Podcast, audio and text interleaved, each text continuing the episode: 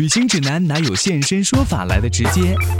量身定制当然比网上攻略更体贴到位。分享您的专属经验，畅聊旅途中的奇闻趣事。现在就和我一起走进七嘴八舌去旅行。各位来自全球的听友还有网友，你好吗？我是王子聪，欢迎你收听今天的七嘴八舌去旅行节目。我们在上次节目当中邀请了我的夏威夷，当东方遇上西方的作者杜白宇参与到我们的节目当中，在他的聊天还有描述里面，我们认识了一个真实的夏威夷。白宇通过这本书把夏威夷介绍给大家，其实呢，他也在学习的过程里面把中国介绍给美国，把自己的经历介绍给当地人。还有当地的同事，那也在夏威夷呢，享受了很多有趣的、美妙的时光。欢迎你收听我们今天的节目。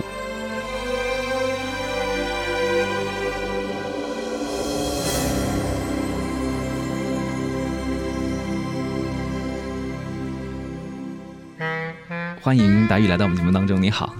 啊，大家好，非常高兴回来。好，也把这本书推荐给大家，我觉得很值得一读，会让你在一个中西方文化比较的过程当中更了解美国，或者也更了解我们。嗯，我们上一次节目讲到的那个故事，就是你在美国看医生，被蜈蚣咬了，然后后来没有治好，又跑回国内。最后呢，才好了。这个故事啊，其实还没有完，对吧？是的，是的。你说当时在美国，因为去看了三次急诊，所以这个费用是很高，四千块钱。对对对，我后来才拿到账单，嗯，一看果然不出所料，这个接待家庭告诉我的，你太土豪了，你用了这个，你竟然敢去看三次急诊？因为在国内急诊跟门诊这个价钱差别不会这么大。急诊的概念在于说，OK，我门诊可能下班了，我这个突发的时间，呃，去看急诊这。这种情况，但他谁会想到看一次急诊就是一千刀，而且急诊他不治病，只诊急诊的大夫只会非常和颜悦色的跟你讲，请吃止疼片，然后止疼片还要你去其这个隔壁或者说呃其他的药店去买，所以我要自己打车去忍着痛去买药，当时真的印象太深刻了。当时我在你的书里面 看到，就是他们需要有一个药来治疗你的疾病，叫做克林霉素吧？啊啊，然后。医院里面一刻也没有，对，就是需要这是医院吗？从旁边的一个药房，还有呃十五分钟的车程之类的，然后再送一片药给你，完了之后你还要自己呢再去拿剩下的药。对，这个就像你描述的，中国人简直不可思议，说这是医院吗？嗯，你连一片药都没有，所以。这确实是跟我们太不一样了，嗯，他的这种先看病后结算嘛，最后再给你记账单是非常不透明的，因为你不知道我当时做了什么，我怎么就花了那么多钱？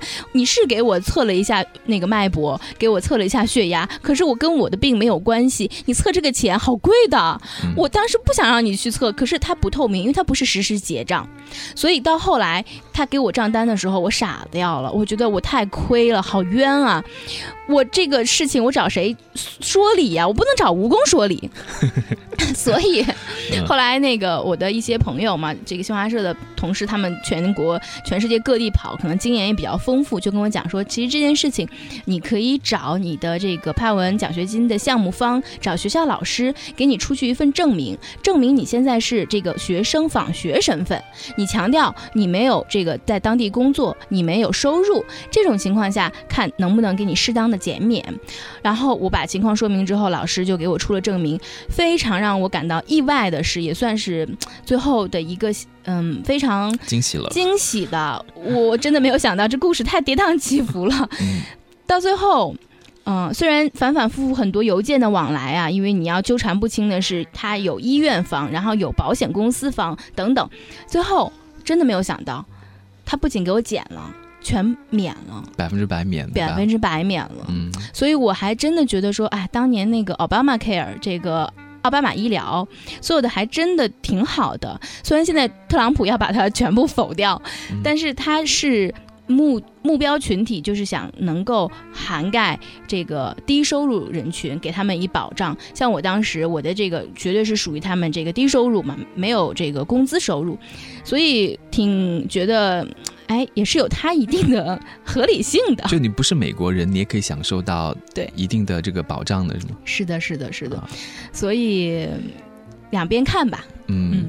这本书里面，我觉得自己还是学到了挺多哈。比如说，就我们刚刚讲到的这个故事，可能有朋友听了之后呢，就会跟我最开始听到这个故事的时候一样啊，对美国的医疗有更多的了解，到底是怎么回事？你就说，尽管我们印象当中的美国，它的医疗技术是很先进、很发达的，医护素质还有资源水平也是很领先的，那你就说，它其实并没有转化为医疗系统高效和。公民的健康啊，他们的人均寿命居然是排在全球第三十七位啊！对对，这些就是我们如果不经历事情，你不会去查。我们想象中的啊，感觉美国世界第一的这个综合实力，实际上是与他们包括人均寿命啊，这个嗯，我们中间也提到说，他因为医疗这个保这个赤贫的，导致一夜就相当于我要沦为流浪汉的这个比例，真的有这样的事情？对，也也是很多的。就然后我。我的这个事情发生了之后，美国朋友在夏威夷的美国朋友就跟我讲说：“Welcome to America。”这个你来到了美国的现实，他们非常自嘲的。我们就是，他就跟我讲，他说我们就是这个医疗非常的差，呃，因为他们如果你想要有好的一个嗯保障的话，你的保险公司如果能够给你高额赔付的话，你每个月的保额是非常高的。我看到你的书里面就说有一个家庭，他们为了就是怎么讲。要去买一个 VIP 的保险之类的，每个月后来还要多交一千八百美元。对对，他为了能够万一出事的时候，我有一个比较好的这个赔付额度。平常你这个投的钱是很多的，这还是中产。那你想，如果说对，还有就刚才你说这个赤贫的，我再给你举一个非常身边的例子，我的也是朋友同学，当时听完我这个故事之后，就跟我讲他的悲惨经历。他作为一个美国人，他跟我讲。我当时稍微有点抑郁，嗯，他说他抑郁，然后去医院看，医生也不告诉他，你如果在医院待待着住院看会有多少，这个到最后这个账单会有多贵。他说我在医院特别傻，我住了大概二十天，医生就给我每天各种量血压什么的，然后。感觉好点了吧，可能就出院了。等到后来接到账单，傻了，几万美金的这样一个账单去看抑郁。他说我瞬间我完全抑郁了。这样一个账单，你让我还多少年啊，我才还得起？然后他现在这个账单，后来就是他爸爸妈妈帮他还的。然后他觉得更加愧疚家人，愧对于家人了。觉得我本身因为抑郁这样一种心理上的啊，这个好像已经不是很阳光啊，然后。已经给家人开 对，给家人已经添了麻烦，现在我又要让家人给我这个料理后面的事情，他说我彻底抑郁了，我感觉。你说，然后他就说这就是没办法，这就是现实。欢迎来到美国。对，欢迎来到美国。就是你在美国。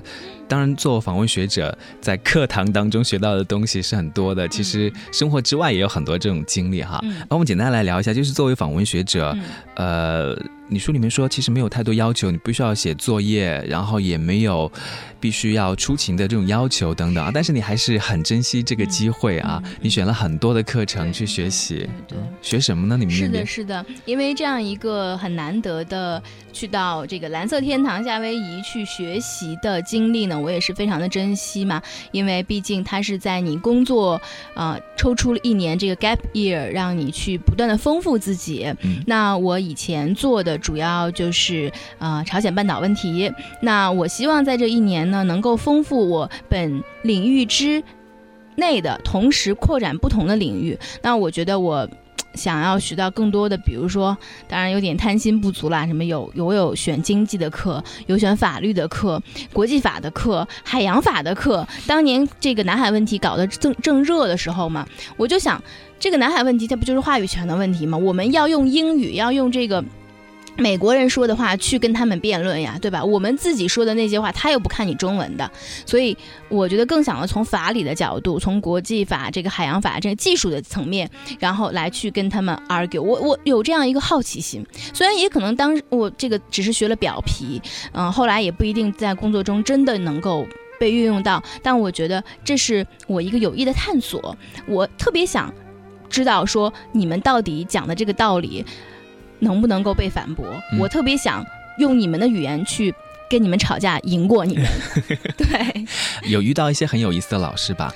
就虽然不是说像我们在大学里面啊读研究生这种有很高要求的一个学术课程，但是我觉得在你书里面写到的很多老师，其实他们也非常负责任，他们也非常就是关心学生的学习的。啊，给大家讲讲，我觉得看有一个，比如说像古巴裔的老师，嗯，对，这个女老师让我印象非常的深刻，就是美国，她是嗯分这这种嗯 professor，然后也有这个这个嗯，相当于是专门教课的老师的。这种专门教课的老师，就这位古巴裔的女老师呢，给我印象非常深刻，就是她每个星期会带很多节课，但她可能。专职并不是做研究的，所以她就能把她的课上的非常的好，让学生真的收获非常多。她的经历也非常的丰富，就是以前也在迪士尼做过啊，然后也在。不同的国家做过，嗯，他讲的就是跨文化，因为我对这门课是非常感兴趣的，我的工作呀都会遇到，所以他讲跨文化的时候，能就是信手拈来很多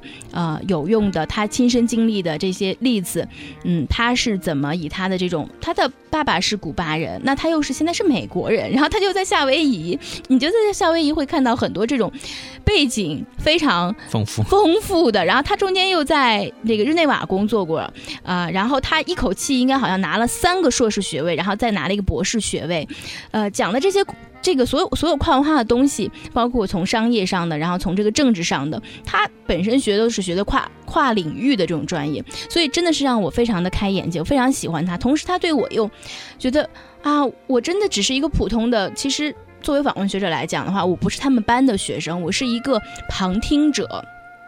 我来他们班听，我可以不写作业，我可以不参加课堂讨论，我也可以最后不交论文。然后，但是他对这样一个学生，他都非常的关心。我提前跟他写 email 说啊，我能不能来旁听？他说可惜这门课真的已经非常爆满了。那。非常让我感动的是，他把他的椅子给了我，讲台上面的椅子吗？对，讲台上的椅子给了我，然后他就一直站着讲课。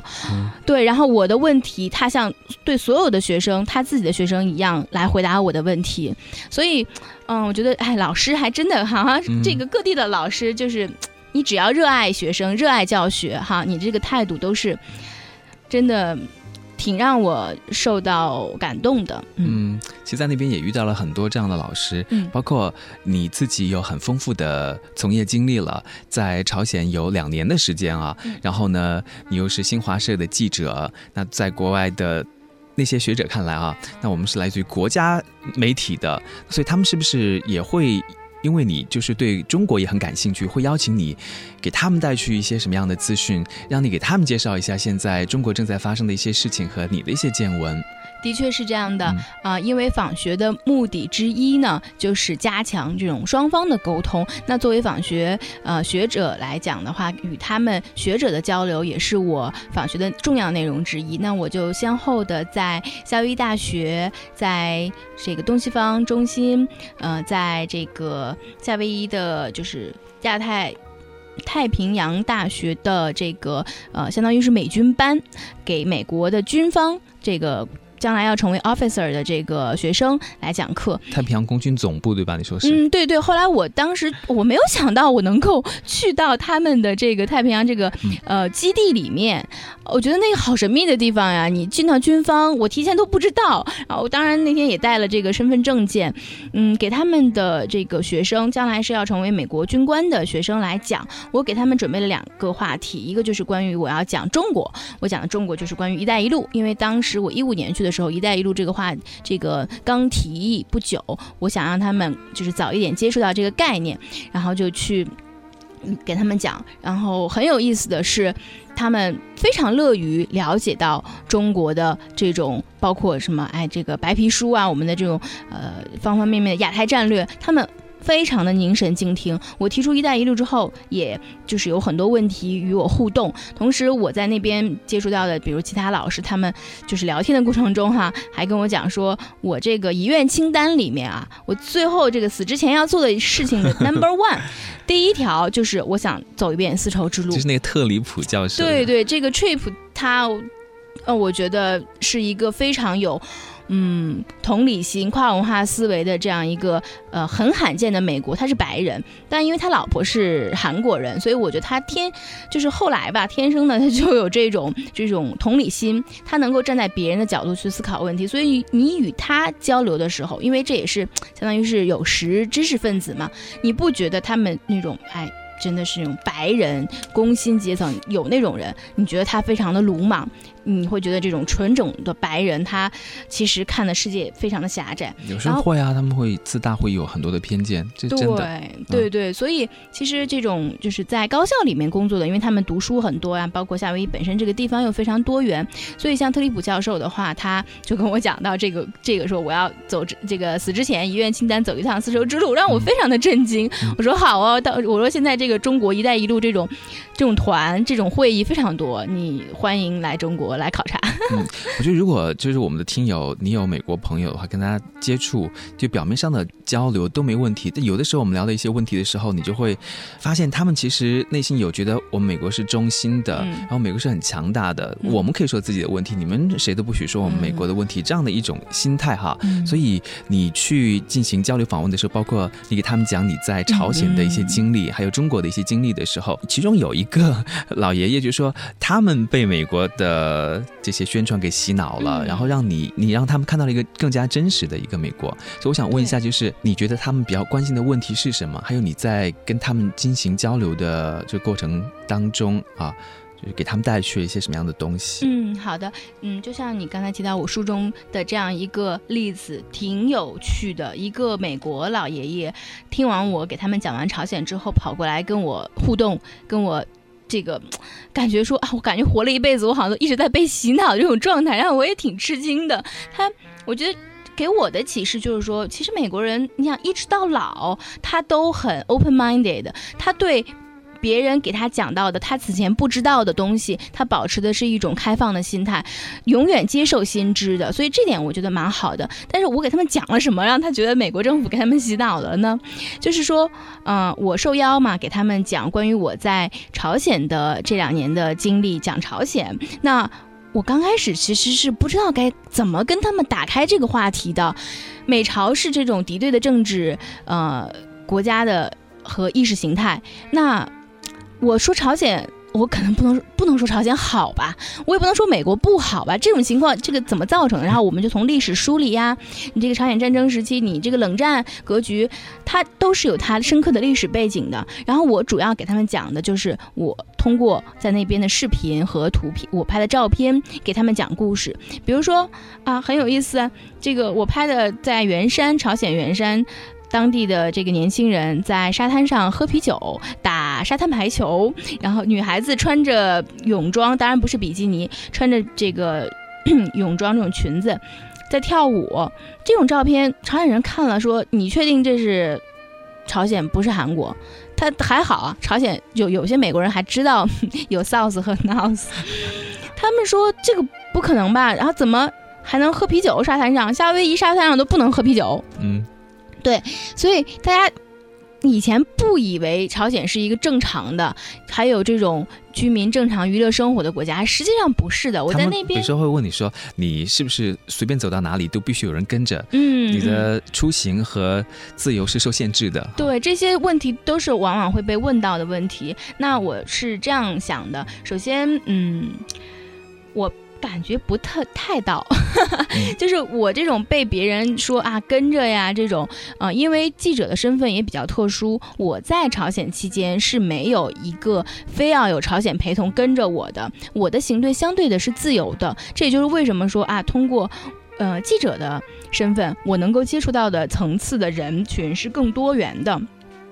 大到比如说是这个呃外交部外务省的官员，然后这个低到呃就是门口的这个呃卖菜的当地的朝鲜人，所以我其实是不被当地人陪同的。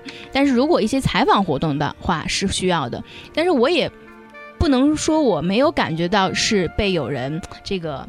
注意到的也是可能会有，因为还有一点挺有意思的就是，我当时在朝鲜期间吧，因为参加了一些他们的这个新闻发布会，朝鲜人这个他们的电视台的频道比较少，节目也比较少，然后就把我那场参加的新闻发发布会啊，有几场反复的在播来播去，以至于我在这个平壤的街头走着的时候，朝鲜人都能认出我。你 都变成名人了啊！对，在那边就算是吧。你同时，我看你很用心，就是每一次在进行一个。交流的时候，你还会设计一些问卷，就是了解一下美国人他们，比如说对待朝鲜是一个什么样的态度。你也会进行很多的搜集，是不是？有的时候有的问题，呃，也会让你就是哎，怎么会这样？就是有点出乎意料的。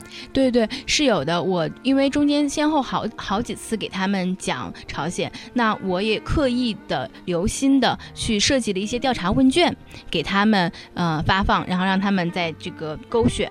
那这个结果调查问卷我收。下来一看，我觉得确实，嗯，这个需要更多的交流。这个美朝之间的这种，嗯，人与人之间的这种民心的相亲，这个相了解非常的重要。嗯，对，这样的交流很重要。就好像你在书里面。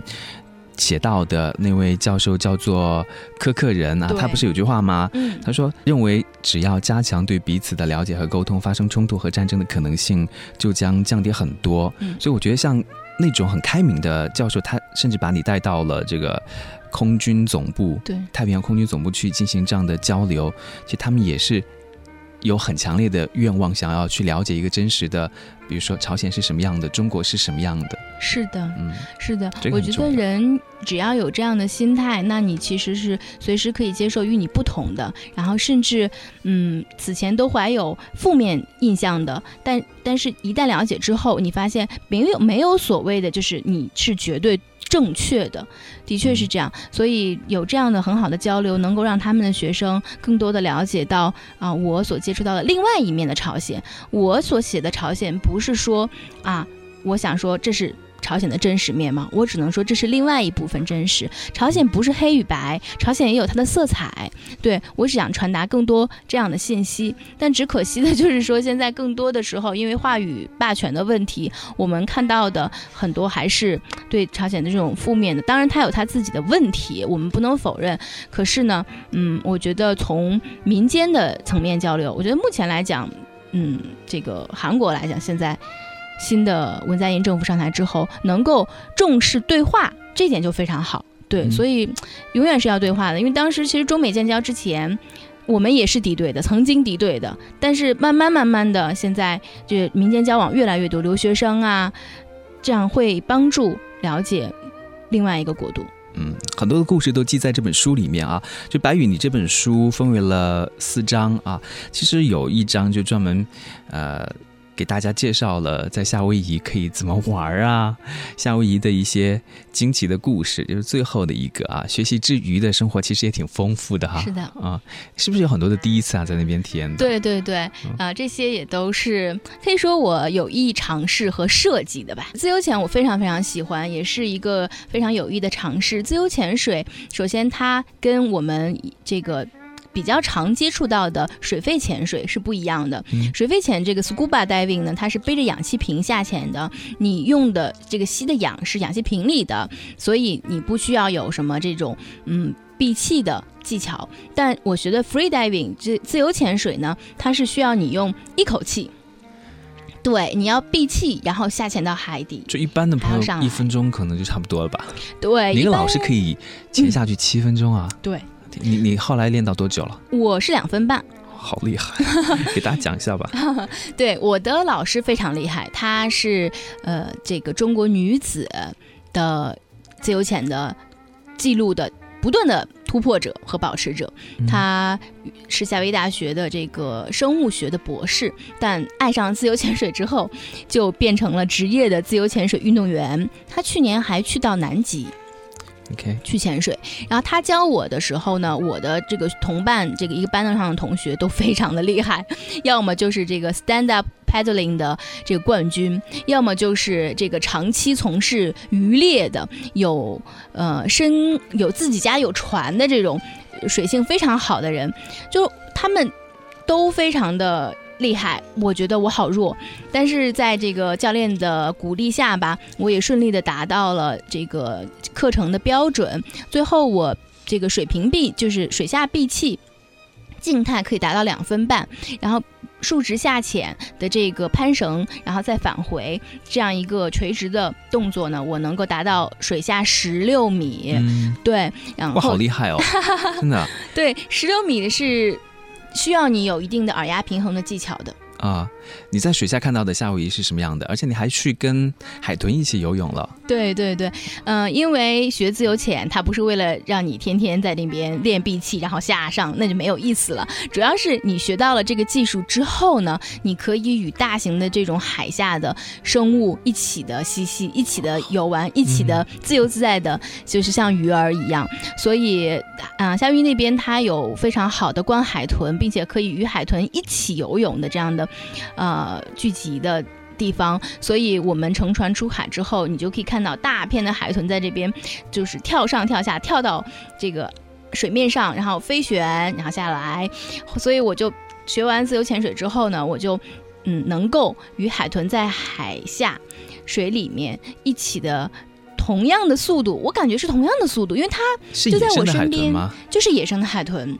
对，嗯，它们与人大概。就是一米多长，海豚绕围绕着你，啊，你你与海豚一起的，就是上下嬉戏，嗯，你那个时候是忘记呼吸的，嗯嗯，你是无限的感觉到的自由，无限的，嗯。就你说的，我感到全身心的愉悦欢腾。对对 对，对，就是这种体验呢，是如果你没有体验过，是体会不到的。好像不用呼吸，不用换气的。对，就是就像我现在这个水平，我是体会不到像我的教练他们那种，甚至到海下之后，他是自由落体的感觉的。嗯，他是完全自由落体了。那那种感觉，那就是他们说是仿佛回到婴儿回到了母亲这个。子宫一样的感觉，然后说是你想，正常情况下你怎么能够体会自由落体呢？失重了，嗯，但是。它的那个深度是可以的。一般的游客到了夏威夷去，是不是也可以用个几天的时间来进行自由潜的学习和尝试啊？对，可以的。呃，自由潜它其实，在东南亚现在也有一些海岛的国家都是有这种课程培训的。大夏威夷你也是可以尝试的，一般三天吧。三天的话，如果你能够最突破这个难点，最难的难点就是耳压平衡的话，你是呃基本有这个潜质的。嗯，而且还有好多好多其他一些很刺激、很丰富的经验。我们节目时间有点短，没有办法跟大家聊到那么的全面。包括你看银河的夜空，然后还去看火山喷发，对吧？看鲸，那个叫做贸易岛。对对对对，是的，在贸易岛看鲸鱼，然后你会看到那个 humpback whale，就是嗯那个。鲸鱼它会先有这种鲸鱼的声音，你能听得到它的声音，然后它会上下的露出它的尾巴。嗯，比较有趣的就是在大岛，就是夏威夷岛看火山和银河在同框，这个很难得。火山本身活火山在喷发，然后银河。你看到的不是星空，是银河啊，就是在天文馆里才能看到的银河啊，所以嗯，觉得非常的值得。当然。个中其实也有很多艰辛。最后问一下，就是大概在什么样的季节去是比较合适的呢？那边是一年四季的温度都是挺好的。对对，一年四季都挺宜人的，都还好。呃，所以嗯，基本上都蛮适合大家去旅行的。但比较热的时候应该是七八月份，那个时候反而是会特别的热，那大家避开就好了。OK，好，我们今天再次的谢谢杜白宇白宇老师在节目当中跟我们分享了那么多。这本书叫做《我的夏威夷：当东方》。遇上西方啊，大家不妨找来读一读。谢谢你，白宇。好的，谢谢大家。